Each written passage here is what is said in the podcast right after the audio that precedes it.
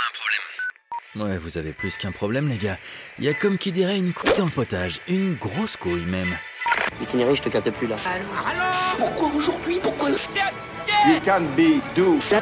C'est lamentable. Est-ce que c'est bien clair Nous, acteurs de la communication événementielle, nous vivons en permanence dans l'anticipation. Nous devons toujours tout prévoir, même l'imprévisible, selon la formule consacrée. Mais soyons honnêtes, même en ayant parfaitement fait notre travail, en réalité, il y a aussi des imprévus, et savoir les gérer fait aussi partie de notre métier. La couille dans le potage vous en raconte quelques-uns. Bonne écoute. Alors, c'est l'histoire d'un team building.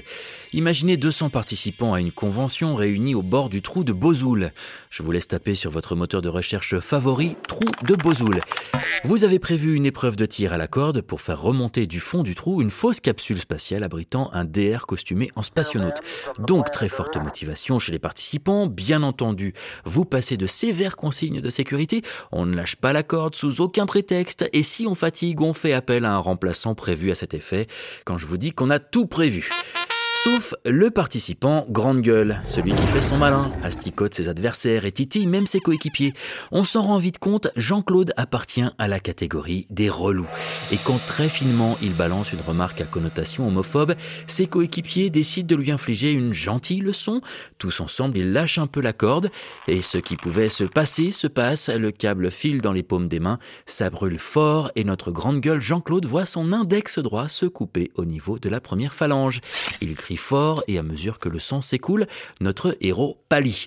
Bien entendu, j'ai accompagné JC en voiture à l'hôpital de Rodez. Aux urgences, ils ont recousu son bout de doigt et lui ont demandé de faire attention à sa main dans les heures qui allaient suivre. Et bien sûr, comme Jean-Claude Grandegueule n'en a rien fait puisqu'il pense être un surhomme, rapport à la balle Félaga reçue dans le ventre pendant sa guerre d'Algérie et qui ne l'a pas tué 30 ans plus tôt, il a fait la fête toute la nuit. Le lendemain, je suis reparti avec lui aux urgences. Là, quand le médecin a de nouveau refermé sa plaie qui s'était largement rouverte, Jean-Claude faisait moins le malin. Alors quand la coupe est dans le potage, Volcanic is back to basic, bon sens, réactivité et un peu d'humour pour soigner le tout. D'abord, prendre une bonne dose de motard de la gendarmerie nationale, trop heureux de pouvoir vous être utile en cas de nécessité. Puis caler la grande gueule récalcitrante sur le siège avant de la voiture, en ayant fait un pansement de premier secours, et surtout en conservant son calme. Ensuite, avaler les 20 km qui séparent Bozoul de Rodez en mode Samina série pied au plancher, et c'est là que la dose de motard prise juste avant produit son effet.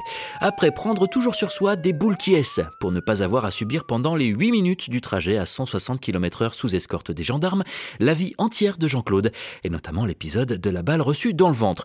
Enfin, se dire qu'on fait un chouette métier et qu'on a évité le pire quand même, Jean-Claude pourrait être hémophile, en plus d'être homophobe et grande gueule.